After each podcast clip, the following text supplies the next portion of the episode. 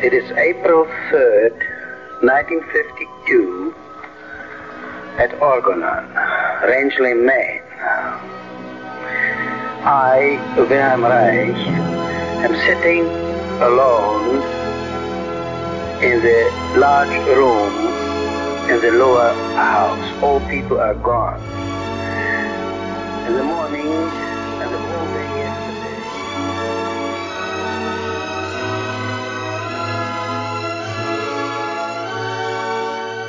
Orgon, Raixanos e Raixanas, aqui é o Felipe Salgado E aqui é a Ellen. e esse é o Terapia Raixana. Por episódio de hoje, vamos falar de um tema que é muito importante dentro da terapia haitiana e das terapias corporais, que é o conceito de imobilidade tônica nos humanos. Para isso, a gente que está muito chique vai conversar com uma das pessoas que pesquisa essa resposta e faz parte do grupo que provou que essa manifestação também existe nos seres humanos. Ela que é neurocientista, professora titular da Universidade Federal Fluminense, foi pesquisadora sênior do University College London, Inglaterra, de 2017 até 2022, cientista do nosso estado pela FAPERJ, bolsista de produtividade do CNPq, mãe de uma jovem nascida em 2005, estuda a interação e emoção com neuroimagem no cérebro humano, aplicando inteligência artificial na predição de transtornos psiquiátricos, presidente das comissões de equidade da UF e da FAPERJ e é membro do movimento Parenting Science. Retornando ao nosso podcast, Letícia de Oliveira. Bem-vinda de volta, Letícia. Olá, gente, um prazer estar aqui. Agradeço o convite, é sempre muito bom. A gente que agradece, né? é uma honra ter você aqui, né? E aí também, para dar uma moral pra gente, que nem roupa a gente tinha para receber uma convidada desse porte, nossa neurocientista cativa do podcast, ela que é psicóloga com mestrado em psicologia, doutorado em saúde mental, atualmente pós-doutoranda e pesquisadora no laboratório de neurociência na UF, além de psicóloga clínica há mais de 15 anos e mãe da amiga do Heitor, Raquel Gonçalves. Orgon, queria dizer que eu estou muito honrada em estar aqui hoje, nesse episódio especial, com uma grande cientista brasileira, que é a Letícia de Oliveira, e dizer que eu estou me sentindo meio zagalo, vocês vão ter que me engolir, porque eu estou participando muito dos episódios, acho que não me aguentam mais. Olha só, eu acho que eu vou botar no seu currículo, além de tudo, lobista, porque você faz o lobby da gente lá no laboratório de neurociência, e aí você consegue essas coisas que, assim, nunca a gente ia conseguir, né? Então, nada disso. Você, você já está quase ganhando a comissão do quanto a gente ganha com o podcast, que é um bombom. Oba! Só para registrar, é um prazer estar aqui com a Raquel. A Raquel trabalha com a gente lá no laboratório e é uma pessoa incrível, uma cientista incrível. E a gente fica muito honrada de, de contar com ela, né, lá no Lab, no Labnec. E sempre que ela nos chama, a gente aceita os convites, né, Raquel? Então, que bom Linda. que estamos aqui hoje juntos. Isso aí, assim. Mas antes de começarmos essa conversa elegante, a gente queria dar uns recados para vocês. O primeiro deles é: estamos voltando, meu povo. Lula foi eleito, acabou a pandemia, a Aurora vai fazer um ano e a vida vai voltando a ter espaço para seguirmos com o podcast. Já dissemos aqui antes, o Guga, que é nosso amigo querido, agora faz parte real oficial do podcast. Então somos eu, Ellen e Guga no board. Mas como a gente ainda está se acertando, pode ser que um ou outro não esteja presente em alguma gravação. Mas fiquem tranquilos, é só o processo de arrumação para a volta. Nossa ideia é mantermos a periodicidade de um episódio a cada duas semanas. Então, segue a gente no Instagram Terapia Haitiana Podcast, que a gente sempre posta lá as novidades. Além disso, quem ouve a gente pelo Spotify agora tem caixa de mensagem lá. Vocês podem escrever o que acharam do episódio, fazerem sugestões e elogios. As críticas estão proibidas. Brincadeiras à parte, podem mandar mensagem por lá, que ajuda a gente também a sentir como está sendo a recepção de vocês, tá? Além disso, vocês podem dar cinco estrelas pra gente e seguir, não só no Spotify, mas em todos os tocadores de podcast. Assim vocês recebem uma notificação toda vez que tiver episódio novo. Agora, sem mais delongas, vamos conversar com Letícia. Então vamos lá, né? E, Letícia, eu, esse tema eu acho muito legal. Tava até conversando com a Raquel a ideia, né, para esse tema é que esse conceito de imobilidade tônica ele já é muito discutido dentro da, das terapias corporais, né? Tem linha de terapia que trabalha com trauma que parte desse princípio. E eu fiquei muito surpreso quando eu descobri, conversando com a Raquel, né, ela contou que esse conceito ele não é, é um conceito que foi provado em humanos muito recentemente. Então a, a ideia de poder conversar com você aqui com a Raquel sobre isso é trazer essa leitura e, e e, essas pesquisas né, de neurociência para um conceito que algumas linhas da terapia corporal e o próprio Reich já, já trabalhava com essa ideia, né? Ele parte de, das percepções empíricas e ele considerava que isso também pudesse existir, mas a gente não tinha ainda as pesquisas e as comprovações que a neurociência traz. Então eu queria saber aí desse tema grandão, de onde você quer partir para a gente poder conversar. É, Raquel, você quer fazer uma introdução e depois eu entro? Primeiro, assim, um aspecto importante só para a gente contextualizar, a imobilidade tônica, que a gente vai chamar muitas vezes de IT aqui, para simplificar, porque a gente fala muito esse nome, ela acontece ou pode acontecer em situações, em, momentos em que a gente passa por eventos traumáticos. É, e, na verdade, se a gente parar para pensar, a gente sempre especula como vai reagir quando passa por um trauma, né? Ah, aí se eu for assaltado e estiver no carro, eu vou tirar o cinto de segurança devagar para o assaltante não achar que eu estou reagindo. A gente faz as nossas especulações. Só que, na verdade, assim, na hora H, a gente não, não, não, não, não tem o menor controle de como essas reações vão acontecer. Então, tem pessoas, por exemplo, muito calmas, que podem perder completamente o controle e ter um pânico peritraumático. Quando eu falo peritraumático, é no momento do trauma trauma, né? E ter um pânico ali no momento do trauma. Algumas pessoas muito ansiosas podem reagir de maneira extremamente calma e eu até abri um parênteses, foi o meu caso. Eu sou muito ansiosa, eu já fui sequestrada e durante o meu sequestro eu fiquei amiguinha do sequestrador. No final ele me deu dinheiro para ir embora, falou assim: "Ah, mas pega a van essa hora porque ônibus é perigoso à noite". Então, nesse nível de calma que eu fiquei. E eu sou uma pessoa de base ansiosa. Então, tem pessoas, por exemplo, que podem dissociar, e aí nessa dissociação, nesse descolamento, a pessoa tem alterações na consciência e na memória. Então, tem gente que descreve, por exemplo, que é como se ela tivesse num sonho durante o evento traumático, né? E isso vai ter repercussões lá na frente. E uma outra reação que achava-se que não era comum, mas hoje já se sabe que é bastante comum, é a imobilidade tônica. Então, gente, é uma reação muito interessante. A imobilidade tônica, ela acontece em várias espécies animais, desde insetos a gente já observa essa resposta, e ela é caracterizada por uma resposta defensiva, né? então ela acontece em contextos extremamente aversivos, né, para os animais e para a gente, e ela é representada por uma imobilidade, né, bastante intensa. E a, no caso, os animais eles é, ficam em inversão postural, geralmente, tem uma imobilidade rígida na maioria ve das vezes, e, e todos os movimentos ficam inibidos com exceção dos movimentos de respiração, né, para respiração, e apresentam a consciência preservada. Então, isso aqui é interessante. O animal ele está monitorando o meio ambiente. E quais são as hipóteses? Né? Então, aí, por que, que essa, essa, essa reação, essa resposta defensiva seria vantajosa? Em muitos casos, os predadores eles têm interesse em continuar o ataque apenas para aprendizado. É o caso dos felinos, por exemplo. Então, quando a,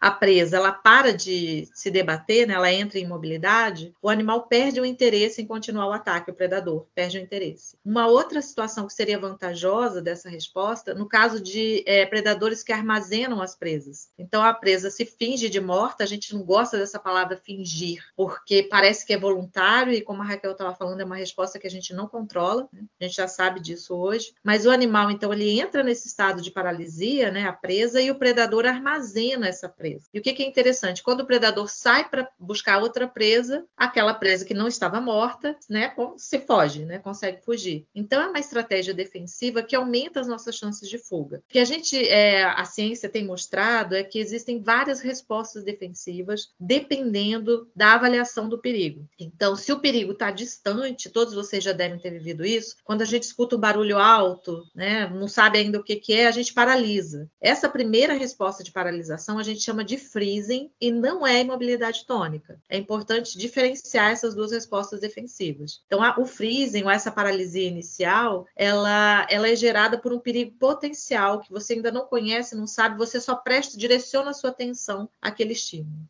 Se aquele estímulo se confirma como perigoso e ele, portanto, está mais próximo ou é mais ameaçador, você pode tentar fugir. Né? A outra, e não só a gente, né, mas as outras espécies animais. A outra possibilidade, se esse estímulo está muito próximo, pensa em você frente a frente ou com um assaltante ou um animal com um predador. O que, que acontece? A gente pode tentar lutar, já houve o contato físico e você vai tentar lutar para se desvencilhar daquela situação, daquele predador, do, do assaltante, alguma coisa assim, né? Botando para um contexto parecido com o nosso. E o último recurso defensivo seria a imobilidade tônica, ou seja, o animal já tentou fugir, já tentou lutar, geralmente já houve contato físico, não é essencial, mas geralmente já aconteceu, e é, todos os recursos foram, foram esgotados. O último possível é essa paralisia, que ela é tônica, ela é sustentada, numa tentativa de diminuir a chance do predador continuar o ataque ou de você, de alguma maneira, conseguir lutar e aí fugir da, daquela situação. Ficou claro? Isso é gente? importante que você está falando, Letícia, ah. que, é, que é, é, é muito comum confundir o congelamento com a imobilidade tônica. O congelamento é esse freezing que você estava falando, que na verdade ele é anterior, uma resposta anterior, né? É Exatamente. você identificou o perigo, mas o perigo ainda não te identificou, então você está paradinho ali uhum. esperando a chance de fugir. Quando você é identificado. É, e, até, e, até, avaliando se aquilo é um perigo mesmo, porque muitas vezes Exatamente. pode não ser um barulho alto que, sei lá, cai um galho de uma árvore, mas está longe de você, né? Então, Isso. e é importante enfatizar a, a, a questão evolutiva dessa resposta, né? Ela é conservada na, na filogênese e, portanto, como a Raquel enfatizou muito bem, ela muitas vezes não é controlável. Então, a gente, em situações extremas, em que envolve perigo de vida, etc., a gente pode manifestar, uma parcela da, da população manifesta essa resposta de ficar paralisado, completamente congelado, sem conseguir reagir àquela situação. Tem gente que descreve, assim, tem esse termo foi muito, foi mais estudado em estupro, né, em traumas de estupro. E aí as vítimas costumam descrever como, ah, eu fiquei capturado dentro do meu corpo, né? Então é. a sensação deve ser um pouco essa. E deve ser muito angustiante porque você está paralisado, você realmente não consegue se mexer, mas você está observando, consciente de tá tudo que está acontecendo. Então, e você, outra é, coisa que... também, né? Ah, você não consegue gritar, né? Você não consegue falar, a sua, sua fala fica inibida. Então, é, é você não está conseguindo reagir a nada ali. Exatamente. Então, ela é caracterizada, né, em humanos, e aí, completando a sua pergunta, Felipe, o nosso grupo de pesquisa aqui no Rio de Janeiro, que envolve Instituto de Psiquiatria da UFRJ, Instituto Biomédico, né, que eu faço parte lá da UF, vários pesquisadores, e a UFRJ, o Laboratório de, de Neuro, Neurobiologia da UFRJ, nós descrevemos pela primeira vez com é, medidas fisiológicas essa resposta em humanos. Então, como é que foi o experimento? Nós trabalhamos com pessoas que tinham vivido um trauma intenso de violência urbana. Essa pessoa escutava o trauma através de um fone de ouvido, obviamente isso foi aprovado pelo Comitê de Ética, é, eles eram acompanhados por um psiquiatra, psicólogos, né, durante o teste, e ela, essas pessoas reviviam o trauma e faziam isso sobre uma plataforma de força que mede a oscilação corporal. Então a gente conseguiu é, comprovar que uma parcela das pessoas realmente imobiliza, ela diminui a oscilação corporal é, sobre essa plataforma de, de força ao ouvir e vivenciar de novo aquele trauma de violência que a pessoa já tinha sofrido e já tinha apresentado IT naquele momento. Então essa foi uma, uma demarcação científica importante do nosso grupo, foi um dos primeiros grupos a estudar essa resposta em humanos. Ela era muito bem caracterizada em animais, mas em humanos, né, foi um dos primeiros trabalhos a mostrar isso. E nós trabalhamos muito com a abordagem também de escalas psicométricas que medem a intensidade dessa resposta de maneira retrospectiva, ou seja, a pessoa lembra quando ela foi assaltada, por exemplo, o quanto ela, ela tentou se mexer e não conseguiu, o quanto ela tentou gritar e não conseguiu, o, o quanto de medo ela teve durante o episódio. Então a gente faz uma série de perguntas, a gente tem escalas que medem a pontuação é, da imobilidade tônica vivida durante o trauma e a gente utiliza isso também para os nossos estudos. Tá? Então a gente tem tanto medidas fisiológicas, biológicas, como a, a imobilidade corporal mesmo, quanto medidas psicométricas, que aliás é o que a gente usa mais para que medem né, a, a resposta da, de imobilidade tônica durante o trauma, segundo o relato das pessoas. Outro aspecto interessante dentro disso é que as pessoas ficam ali imobilizadas e mas outra medida fisiológica que foi vista, se não me engano, pelo grupo também da Eliane, é que a, a, a frequência cardíaca está muito elevada, né? Então a pessoa está parada, então é como se ela tivesse é, é, calma, entre aspas, até porque tem algumas particularidades, né? Os olhos, eles estão com piscar é, intermitente, né? Eles não, não, ficam fixos. Então, aparentemente, a vítima está calma, mas o coração está muito disparado, o que mostra que ela está, de fato, é, com uma reação desesperada, né? Fisiologicamente é, falando. Ela está tá totalmente ativada, né? Sistema nervoso simpático ativado, com taquicardia, tem uma série de variações hormonais, de substâncias liberadas. É, e é importante destacar, Raquel falou, esse grupo ele foi coordenado, esse estudo foi coordenado pela professora Eliane Volchan, da UFRJ, e, e conseguiu então mostrar, né, pela primeira vez, um dos primeiros estudos, de que essa resposta existe em humanos. Ainda é uma questão discutida e ela tem implicações importantes, porque, como a Raquel comentou, a primeira descrição dessa resposta foi a paralisia do estupro. Ela era chamada assim em humanos, paralisia do estupro. E agora a gente já sabe, primeiro, que acontece em várias situações, de não necessariamente precisa ter contato físico para que ela ocorra. E ela é muito é, prognóstica, infelizmente, né? Quem apresenta essas respostas de mobilidade durante o trauma, quem tem esse perfil, tem uma tendência a ter sintomas mais graves e até de desenvolver mais o transtorno do estresse pós-traumático. Então, essa é uma contribuição grande do nosso grupo também. Nós já vimos que para estudantes universitários, para bombeiros, para pacientes com TEPT de mais, mais variados tipos, ter apresentado imobilidade tônica durante o trauma, infelizmente, é mau prognóstico. Não significa que a pessoa terá necessariamente o transtorno do estresse pós-traumático, mas aumentam as chances. Né? Diferente daquele primeiro perfil que a Raquel colocou, da pessoa que reage com pânico, né? que reage na hora, que tenta fugir, é, a pessoa que fica paralisada né? Nesse, nessa imobilidade tônica, ela tem um prognóstico pior também para tratamento, né? para resposta ao tratamento, né, Raquel? Isso, exatamente. De alguma forma, vocês têm um, uma indicação de o que, que leva a pessoa a ter é, essa resposta de imobilidade tônica no momento de estresse ou a pessoa que é capaz de reagir ou fazer algum movimento?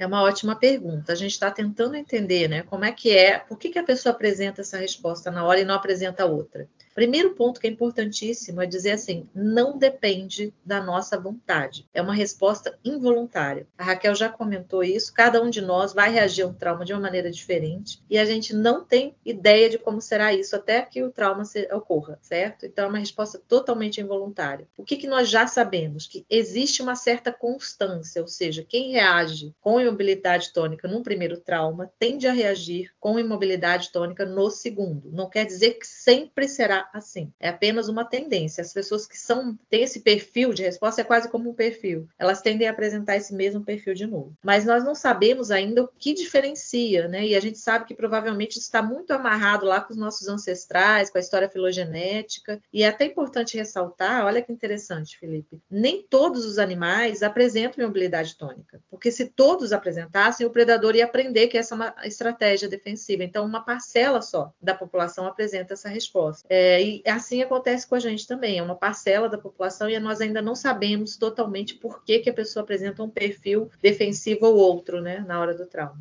Eu estou perguntando isso porque até agora a conversa, né, é, ela vai muito na direção das ideias que Reich tinha a respeito do funcionamento do indivíduo, né?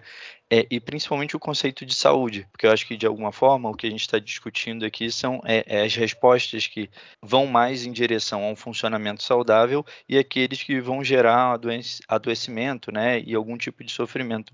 E o conceito da imobilidade tônica, para a gente, haitianos, né, é, é muito caro porque a gente discute num nível muito básico é a diferenciação entre saúde e doença do ponto de vista do movimento daquele organismo, do movimento daquela pessoa. Não qualquer movimento, né? Mas da qualidade do movimento e em determinadas respostas. E aí, quando você traz essa questão da, da imobilidade tônica, e principalmente como isso sendo um prognóstico, né? De depois de, do aparecimento de, de sintomas de TEPT e de outros, outros tipos de adoecimento, dentro do trabalho haitiano, a gente tem um conceito que é o conceito de couraça. E a couraça, como algumas pessoas é, imaginam, até os haitianos, né? É, não é só um conceito físico, é um conceito daquela pessoa, daquele organismo, que de alguma forma, é, como você mesma disse, é, não, isso não é, é, não é voluntário, a pessoa não tem consciência disso. É um padrão que é estabelecido pela história de vida daquela pessoa e que gera algum, alguns tipos de limitação de resposta. É, e aí me parece que o conceito de imobilidade tônica e as pesquisas que vocês fizeram, eles vêm muito nessa direção de apontar para algo muito parecido com o que o trabalho do Reich diz, né? É um comentário interessante, né? Falando um pouco da experiência da pessoa, da vivência, podendo facilitar né, o aparecimento dessas respostas. A gente tem visto que maus tratos na infância têm associação com maiores respostas de mobilidade tônica. Então, é possível, né, que isso seja um mecanismo biológico que é desencadeado em maior ou menor proporção de acordo com a vivência da pessoa, né? né os traumas que ela viveu, como ela superou, se superou, né? Então é possível, a gente está, na verdade, investigando um pouco isso. Que aí seria um dos fatores que tornariam a pessoa mais vulnerável, né? Talvez mais vulnerável para desenvolver estresse pós-traumático. A gente não sabe se mais vulnerável para apresentar imobilidade tônica no momento de um trauma. Né? Isso ainda é uma, uma, uma pergunta a ser respondida. É isso, a gente está nessa investigação. Mas eu fiquei com uma é, pergunta para o tá... Felipe, na verdade. Quando né, você estava falando lá do, do movimento vivo né, da, da, da terapia haitiana, se a gente pensa numa pessoa que, por exemplo, sofreu maus tratos na infância, ou que desde cedo teve estresse crônico ou traumas que foram impactando psicologicamente essa pessoa, é como se essa pessoa fosse ficando cada vez mais rígida assim, para Reich faz sentido esse conceito e isso deixaria de fato a pessoa mais rígida de uma maneira geral e isso você pode fazer um paralelo disso com a imobilidade tônica, é mais ou menos isso que você está trazendo? Claro, e eu acho que o conceito de rigidez ele pode ser até visto de uma forma mais ampliada. É, é rígido porque vai limitando a quantidade de respostas que aquele organismo pode ter frente a uma situação. É, então o que a gente discute sobre o encoraçamento e até pegando né, a, o link disso que a Letícia trouxe, da questão dos maus tratos na infância, que a gente vai discutir muito, assim, a importância da educação das crianças, né? Não a educação estrita, só a escola, mas a, a forma como essas crianças vão se desenvolver desde que nascem. Às vezes até dentro, do, durante o período de gestação, né? Mas depois que essas crianças nascem, o ambiente em que elas vivem, se elas têm a possibilidade de explorar, de serem curiosas, de experimentarem situações e esses cuidadores, né? Os pais, pais, professores, educadores, eles podem funcionar só de maneira a proteger e facilitar esse movimento, o que a gente entende é que essas crianças vão crescendo e tendo mais possibilidades de resposta frente a um problema. Um repertório maior, né? Exato, exato. Ao contrário das pessoas, das crianças, né? Das pessoas que cresceram em ambientes mais hostis, ou de negligência, ou de violência física e, e abusos, né? É, isso vai limitando o, a, a, quantidade de, de, respostas frente a uma solução. Quando a gente chama de encoraçamento, e, aí isso que você está trazendo, Raquel, do conceito de rigidez, é, é, rígido porque fica fechado num padrão de resposta e uhum. num padrão muito, muito limitado. Daí, inclusive, a gente, é, os terapeutas haitianos, né, a gente poder identificar as pessoas com um certo funcionamento padrão. Não é que o ser humano ele seja padrão, mas dentro da nossa cultura, com a forma de educação que existe, as saídas, elas são poucas. A ponto disso, né, a gente poder identificar uma pessoa, ah, essa pessoa é agressiva, ou essa pessoa ela é passiva, ou essa pessoa é desconfiada, porque existe um padrão. A pessoa tende a funcionar sempre com essa mesma resposta, independente da, da situação que está existindo. Então, é, essa ideia de rigidez que você traz é, é muito boa. É interessante porque na psicologia em geral, né, agora indo mais para minha área, mas enfim, que eu acho que tem, não indo mais para minha área, tô falando da psicologia de uma maneira geral. Tem um, uma máxima importante que é mente saudável é mente flexível. E isso vale, eu acho que para qualquer tipo de terapia.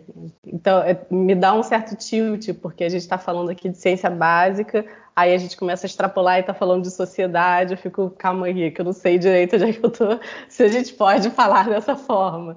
Isso Mas, é movimento vivo. Isso é movimento vivo, tô aqui rígida pensando.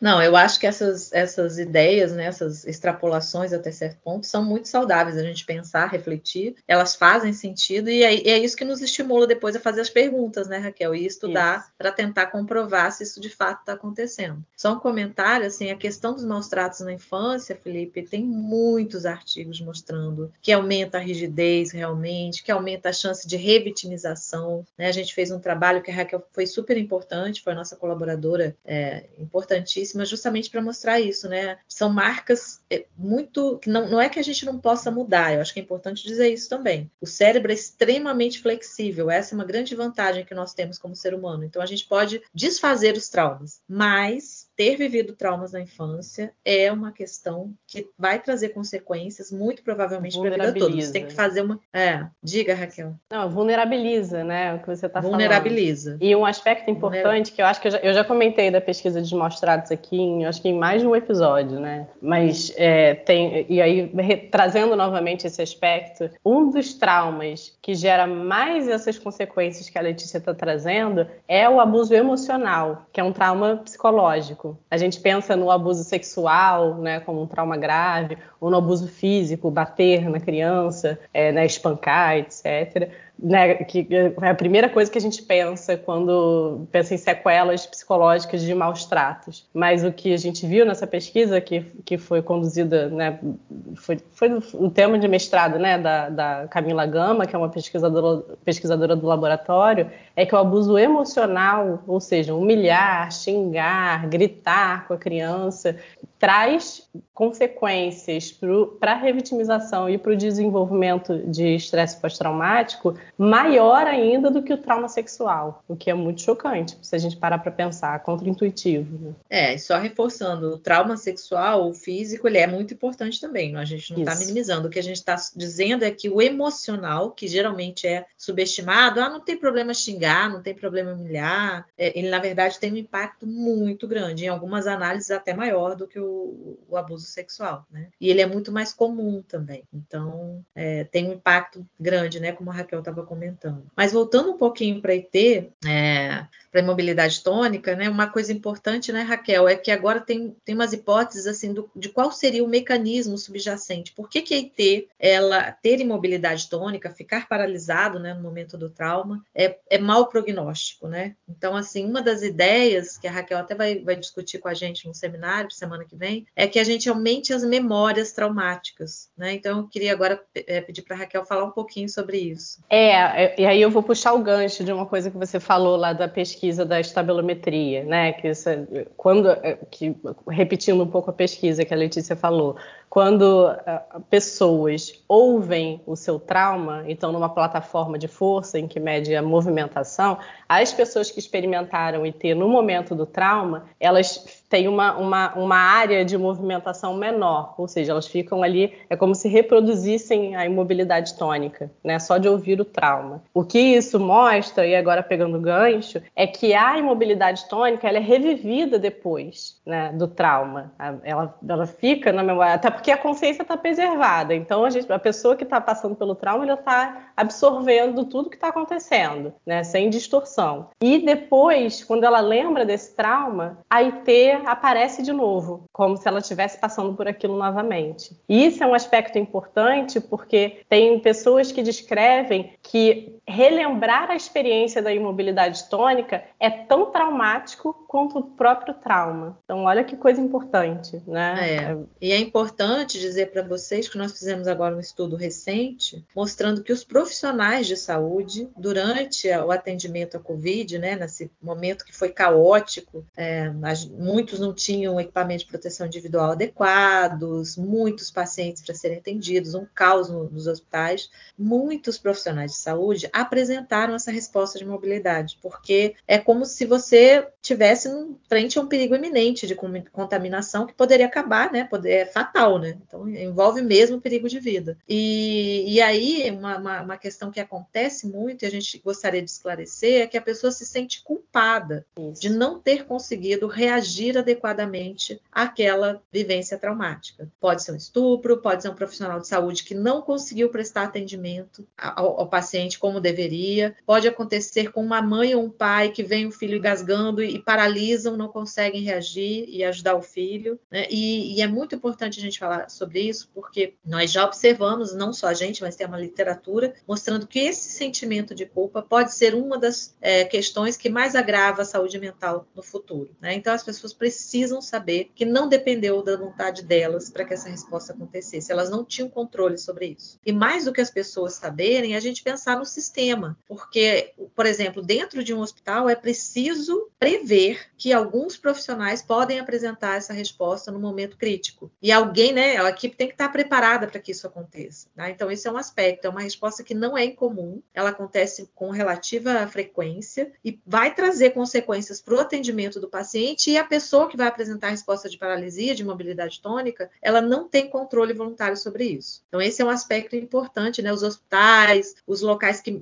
que lidam com situações de emergência, com situações muito críticas, têm que pensar sobre isso. E uma outra implicação que é importante é no caso do, de violência sexual, que muitas vezes a vítima não reage porque ela entrou de maneira totalmente involuntária nesse é, estado de mobilidade tônica. E lembrando que para configurar estupro é preciso a reação da vítima. Então, isso tem uma implicação legal importante. Não só a gente pode e deve tirar a culpa das pessoas em relação a isso. Né? A gente já recebeu é, cartas, e-mails falando de pessoas que tiveram essa vivência e agradecendo a gente por ter esclarecido né, sobre o fenômeno, porque elas se sentiam muito culpadas, por que, que não reagiram. Né? E, então, assim, no nível individual é muito importante que as pessoas saibam, mas no nível institucional, as instituições têm que mudar um pouco. Como é que a gente vai caracterizar um estupro de verdade? Não pode ser pelo fato da vítima ter reagido, porque muitas vezes ela pode entrar em mobilidade tônica e não conseguir reagir, está fora do controle dela. Né? E, e aí assim, isso não assim significa que ela consentiu, né? Essa é, é a questão. Não houve consentimento. É.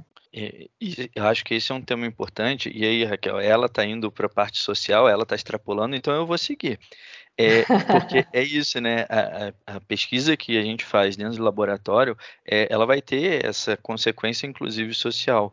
É, a questão individual, né, da pessoa entender que ela não tem, não tem é, controle sobre essa resposta, então todas essas consequências, a questão do estupro que é, é importante, principalmente porque se o mecanismo legal para poder punir esse tipo de violência ele passa necessariamente por uma resposta da vítima, é é, isso embola a coisa. E aí, eventualmente, a, a, o, o, crime não pode ser punido de uma forma adequada. E acho que, além disso, também a questão social que, que vocês estão trazendo, né? É, lá atrás do, do, do experimento no laboratório, é, aparentemente a pessoa está paralisada ou ela está calma, mas internamente, com as medições, é, dá para saber que ela está toda ativada. Então, quando a gente vai discutir a importância importância né, da educação das crianças, é, de como funcionam maus tratos, humilhação, gritar ou humilhar, é, socialmente isso não é visto como uma violência, porque eventualmente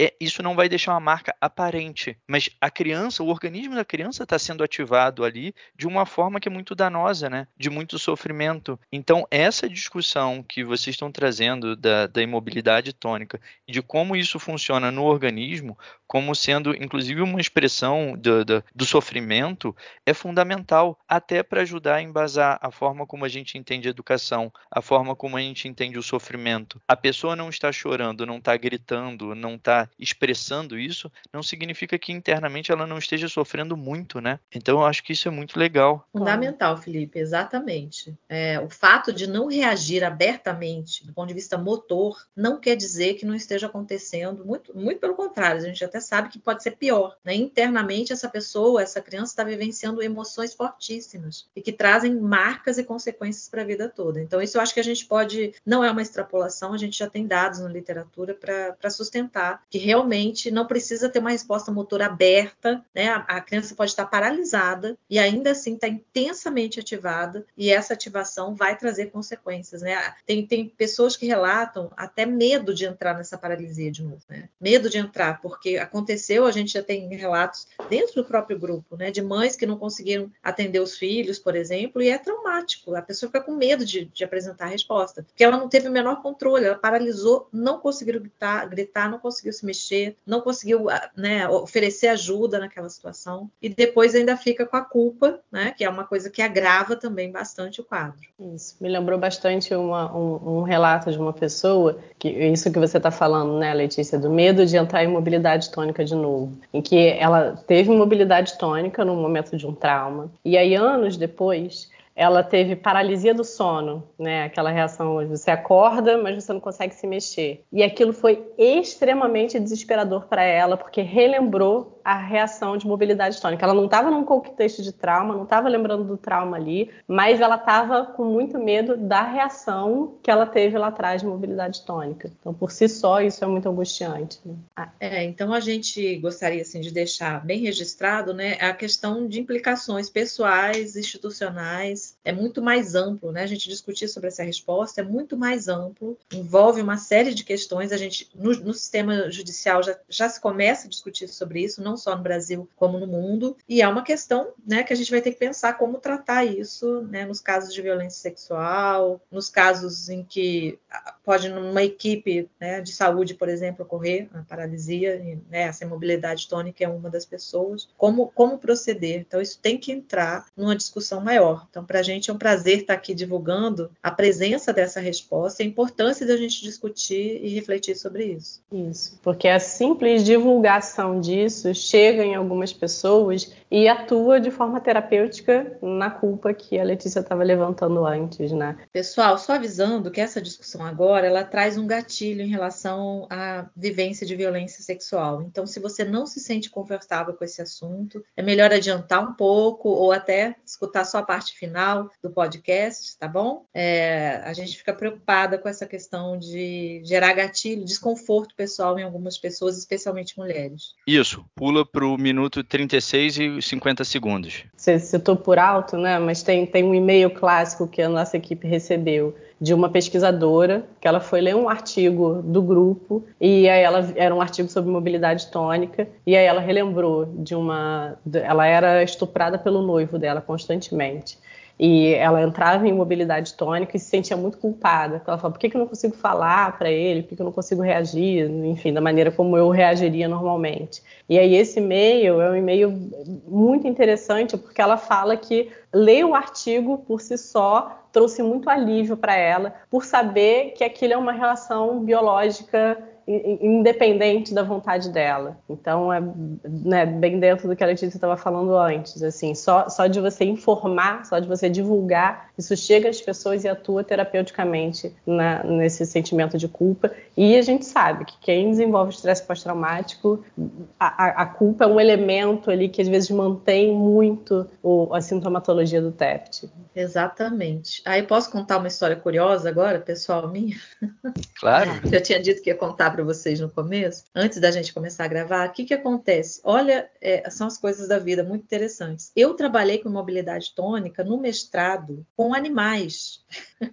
lá em, na USP de Ribeirão Preto. E por que, que eu estou chamando atenção? Porque pouquíssima gente no mundo trabalha com essa resposta, seja em animais ou humanos, né? São poucos pesquisadores. Aí eu trabalhei no mestrado com mobilidade tônica, porquinho da Índia. A gente induz a mobilidade tônica no laboratório só fazendo inversão postural. Você bota o animal de costas, segura um pouquinho, ele fica às vezes 20 minutos, uma hora paradinho lá, em mobilidade. E a gente media, né, quais regiões cerebrais estavam envolvidas com essa resposta. Aí o que eu acho curioso é que eu vim para o Rio de Janeiro, casei, vim para cá, fiz o, o doutorado no Instituto de Biofísica e qual era a chance de eu voltar a encontrar um grupo que estudasse isso? Quase zero, né? Pouquíssima gente no mundo estuda isso. E não é que a professora Eliane Volchan, que era minha orientadora na época, entrou em contato com o professor Ivan Figueira, psiquiatra lá do Instituto, é, Instituto de Psiquiatria do UFRJ, e, e o Ivan estava interessado nessa resposta. A Eliane conversou comigo, ah, você trabalhou com isso no mestrado, vamos entrar nisso. E assim, eu voltei a trabalhar com esse tema tão raro, né? Tão difícil de, tão pouco estudado, e acho muito curioso como as histórias da vida da gente vão se, se formando, né?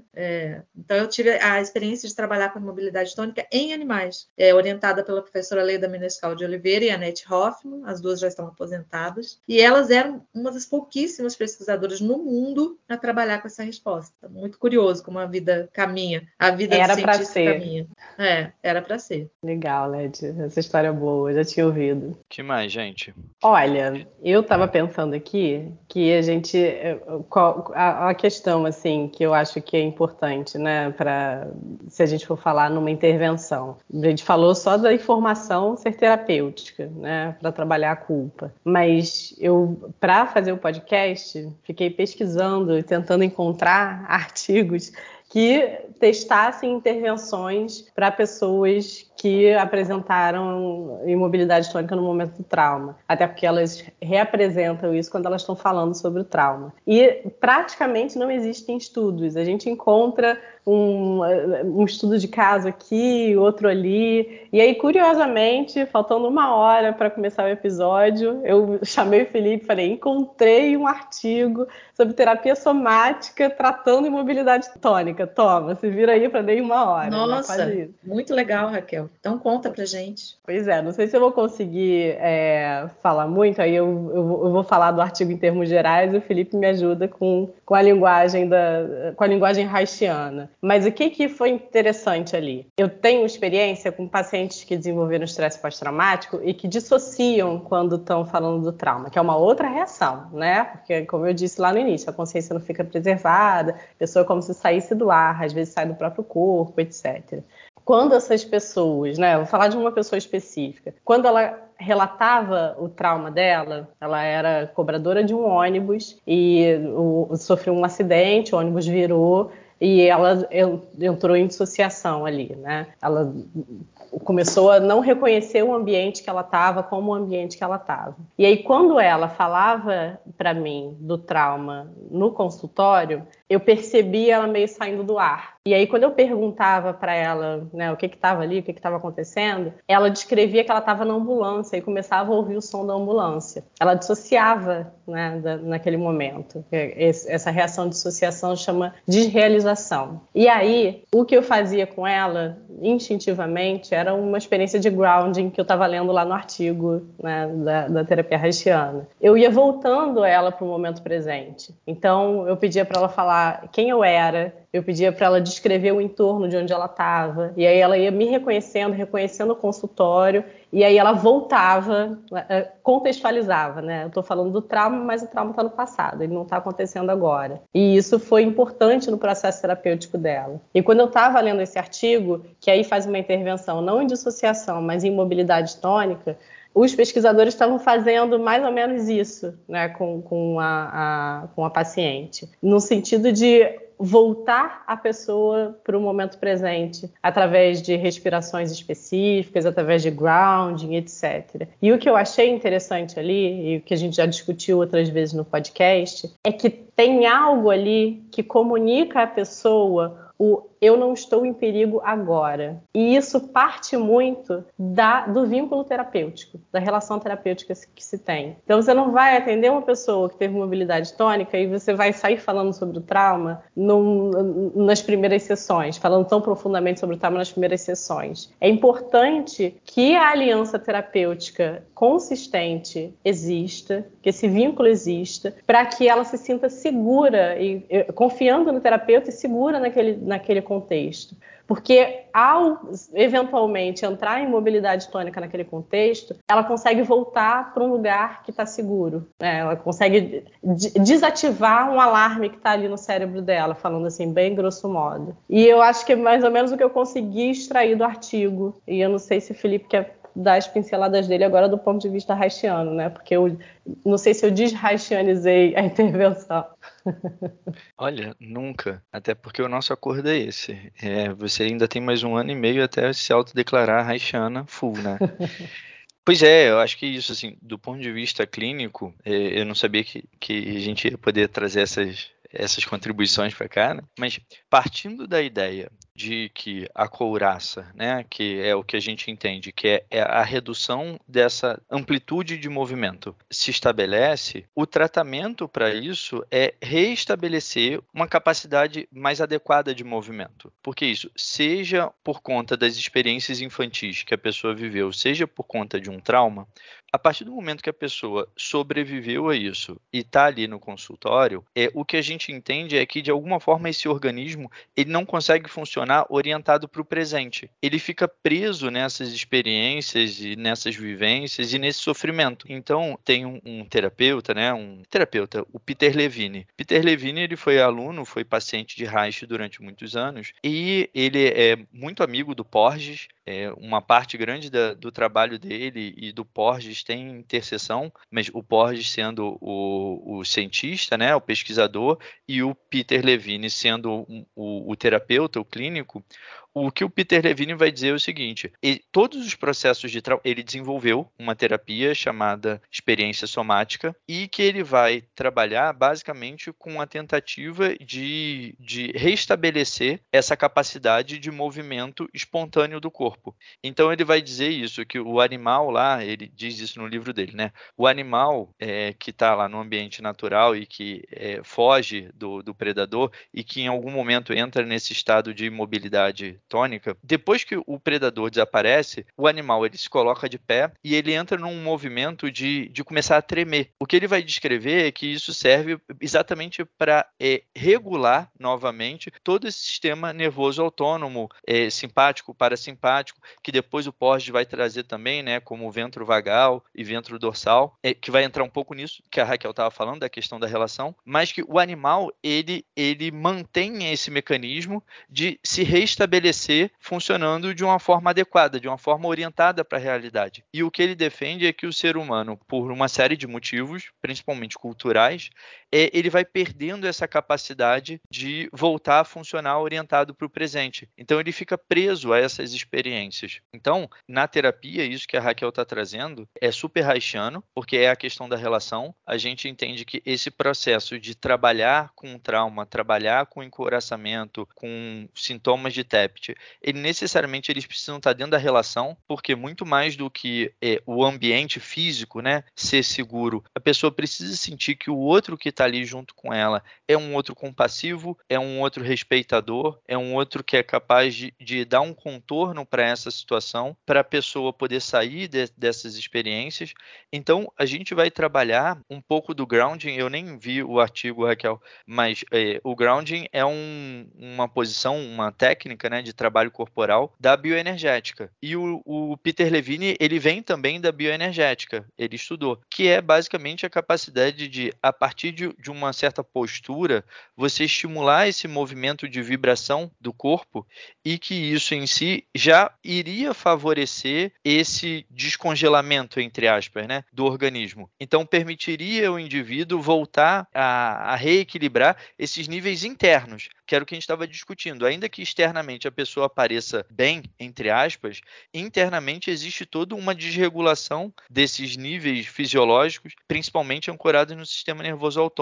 Né? Então, a gente vai trabalhar as questões de trauma corporalmente, né? muito visando isso, visando a pessoa voltar a perceber o que é a realidade é, e não só perceber de um ponto de vista cognitivo, é de um ponto de vista integrado. São uhum. as sensações, é a musculatura, é a percepção. Por isso a gente trabalha muito a pessoa com o olho aberto e a gente pede para a pessoa, observa onde você está, presta atenção. Às vezes pede para a pessoa olhar para a gente, porque essa relação de, de olhar com um terapeuta, onde existe um vínculo, um vínculo afetivo e um vínculo seguro, permite a pessoa acessar a experiência traumática, né? acessar essas sensações e também perceber o que, que é a realidade, junto com o movimento, restabelecer o movimento, às vezes expressar uma emoção. Isso é muito interessante porque é, a gente fala de, de uma imobilidade que é, é, tônica, né? Mas é isso, impede a pessoa de manifestar um, uma reação, ou de gritar, ou de falar algo. Então a gente entende que no processo terapêutico, às vezes a pessoa vai poder manifestar isso que ficou, entre aspas, preso, né? E que parece que é, é, é muito menos entre aspas, porque de fato a coisa fica presa. Então, às vezes, tem uma palavra que queria ser dita, ou um impulso de algo, é, e isso, quando é restabelecido dentro de um processo terapêutico, a gente percebe uma diminuição muito grande dos sintomas. E sempre isso, né? E visando a, a capacidade da pessoa de estar presente, presente no presente. Né? Isso. E o tremor, ele, qual é a função dele? É, é, porque eu entendi alguma coisa de liberar essa energia que ficou presa? É, então, é, eu vou tentar falar de uma forma que a Letícia fique menos assustada. é, e aí, isso é muito mais empírico e a gente está tentando ver como pesquisa do que de fato com muita comprovação. Por isso faz falta a Valkyrie aqui.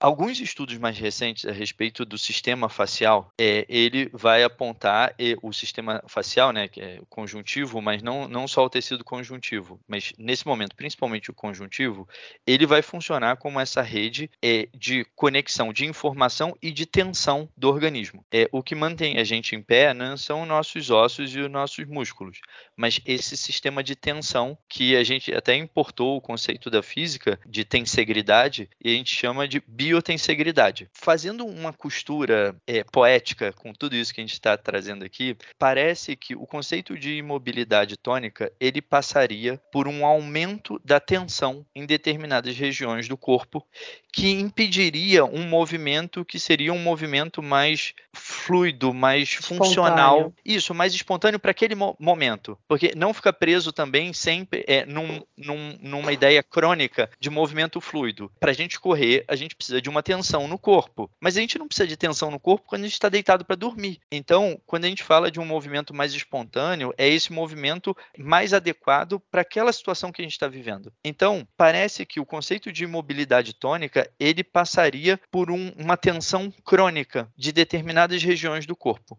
E aí, esse movimento do tremer, que o, o, Peter Levine chama de shaking, e algumas técnicas de tratamento de trauma, técnicas corporais de tratamento de trauma, vão visar o restabelecimento desse movimento, eles visam relaxar essa tensão crônica de determinadas regiões do corpo, principalmente da musculatura, mas aí a gente sabe que isso também desce para alguns órgãos, e principalmente essa regulação de sistema nervoso autônomo. Então, o, o, shaking, o Levine vai dizer, né, serve para consumir essa quantidade de energia que foi armazenada nessa região. Então, por exemplo, numa situação de luta e que entra a imobilidade tônica, talvez um movimento de soco ou de chute ele fique paralisado. Então, é como se aquela região do corpo ela ficasse excessivamente carregada de energia, é, tensão, e, e o movimento não, não sai, entre aspas. E aí, quando a gente trabalha terapeuticamente, é, muitas vezes esse movimento sai. E é quando esse movimento sai que o corpo pode relaxar. E um dos mecanismos para poder chegar nisso seria esse movimento de, do, do, tremor, né? Mas que é um tremor espontâneo, não tem a ver necessariamente com um tremor de medo. É, muito interessante. Acho que a gente, no futuro, pode fazer muitas costuras aí com o que a gente está achando no, no, laboratório, né? E o que vocês estão usando até na prática já. É, é bem interessante, porque faz sentido essa coisa de, da contenção tensão do movimento gerar muita energia. Né? E, e se a gente for pensar no animal, ele vai gastar essa energia em algum momento, porque ele vai sair do episódio, vai fugir, vai ou vai enfrentar de novo o predador, mas na nossa espécie não necessariamente. Então, realmente aquela energia fica ali armazenada sem poder ter um canal de expressão, né? Faz, faz bastante sentido. Acho que mais para frente a gente vai entender melhor né, essa resposta de, de mobilidade tônica na ciência e fazer essas costuras né, com a prática de vocês terapêuticos. Caramba, então eu não te assustei com essa explicação mitológica da coisa? Prevejo um nenhum. projeto de doutorado. de jeito nenhum, achei, achei muito interessante e coerente. É, porque isso, a gente parte muito mais da experiência empírica e da relação com os nossos pacientes, e aí a gente tenta depois entender como isso se deu, né? E aí, uma das ideias básicas do, do podcast, eu e a Ellen, e aí depois o Google entrando, a Raquel, é exatamente a gente poder estabelecer essa, essa relação entre a teoria e a prática. E mais do que a teoria, as pesquisas contemporâneas, né? Porque isso ajuda a gente a compreender o trabalho, isso ajuda a gente a aprimorar o trabalho e, além disso, ajuda a gente a organizar o que é o trabalho. Porque a gente sabe também que na, na prática empírica, principalmente na prática é, que, que vão mais para esse lado alternativo e do corpo, muitas coisas acabam virando meras experimentações e às vezes experimentações sem um cuidado ético. E aí a gente fica muito preocupado com isso. Então, trazer essa, essa costura com a pesquisa e uma pesquisa com muita qualidade ajuda a gente a proteger também o nosso trabalho e proteger isso que a gente faz. Então, nossa, eu fiquei muito feliz agora, Letícia, de ter essa validação, né? Não, eu acho que a ciência ela tem que dialogar sempre com, com a prática, né, dos profissionais, a prática clínica, tanto dos psiquiatras, dos psicólogos, dos terapeutas corporais, e a gente deve sempre, a minha postura é sempre muito cuidadosa em relação a certezas. Então, por exemplo, por muito tempo a meditação foi considerada né, uma coisa meio é, não científica, digamos assim, ou pseudociência, e hoje a gente sabe que ela está super comprovada. Né? A gente muda as ativações cerebrais num sentido que faz sentido, né? que é diminuir, aumentar a ativação de algumas regiões, no sentido de prestar atenção no presente, né? tudo que a meditação fala. A gente sabe que a acupuntura, por exemplo, que também era considerada pseudocientífica,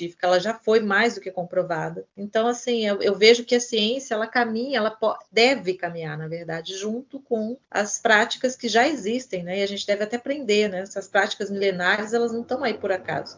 O que não quer dizer que tudo que foi feito tem algum sentido. Né? Então, algumas práticas a gente também já sabe que não, não fazem muito sentido. Sanguessuga para tratar, né, como se usava na idade, sei lá, idade média. Então, a gente, eu acho que a ciência ela, ela vem para esse diálogo, para conversar com o que existe e com o que a gente tem hoje. Tem alguma comprovação? Pode se comprovar, pode se estudar, porque tem coisas que não são nem passíveis de da gente abordar ainda, né? É, mas muita coisa já é. Então, eu, eu vejo muito positivamente esse diálogo da prática clínica de vocês com a ciência e acho muito legal essa parceria que vocês pensam, né, de trazer a ciência para dentro da prática de vocês. Isso é muito interessante, muito louvável, e acho que é isso que a gente precisa, né, fazer essa conversa. A grande questão é que a, a, a prática clínica, ela cria perguntas que podem ser respondidas pela ciência, não pelo simples respaldo, né, ah, eu tenho aqui uma bandeirinha de científico, né, que é alguma coisa que muitas vezes, pelo menos na psicologia, se critica, como reducionismo, etc.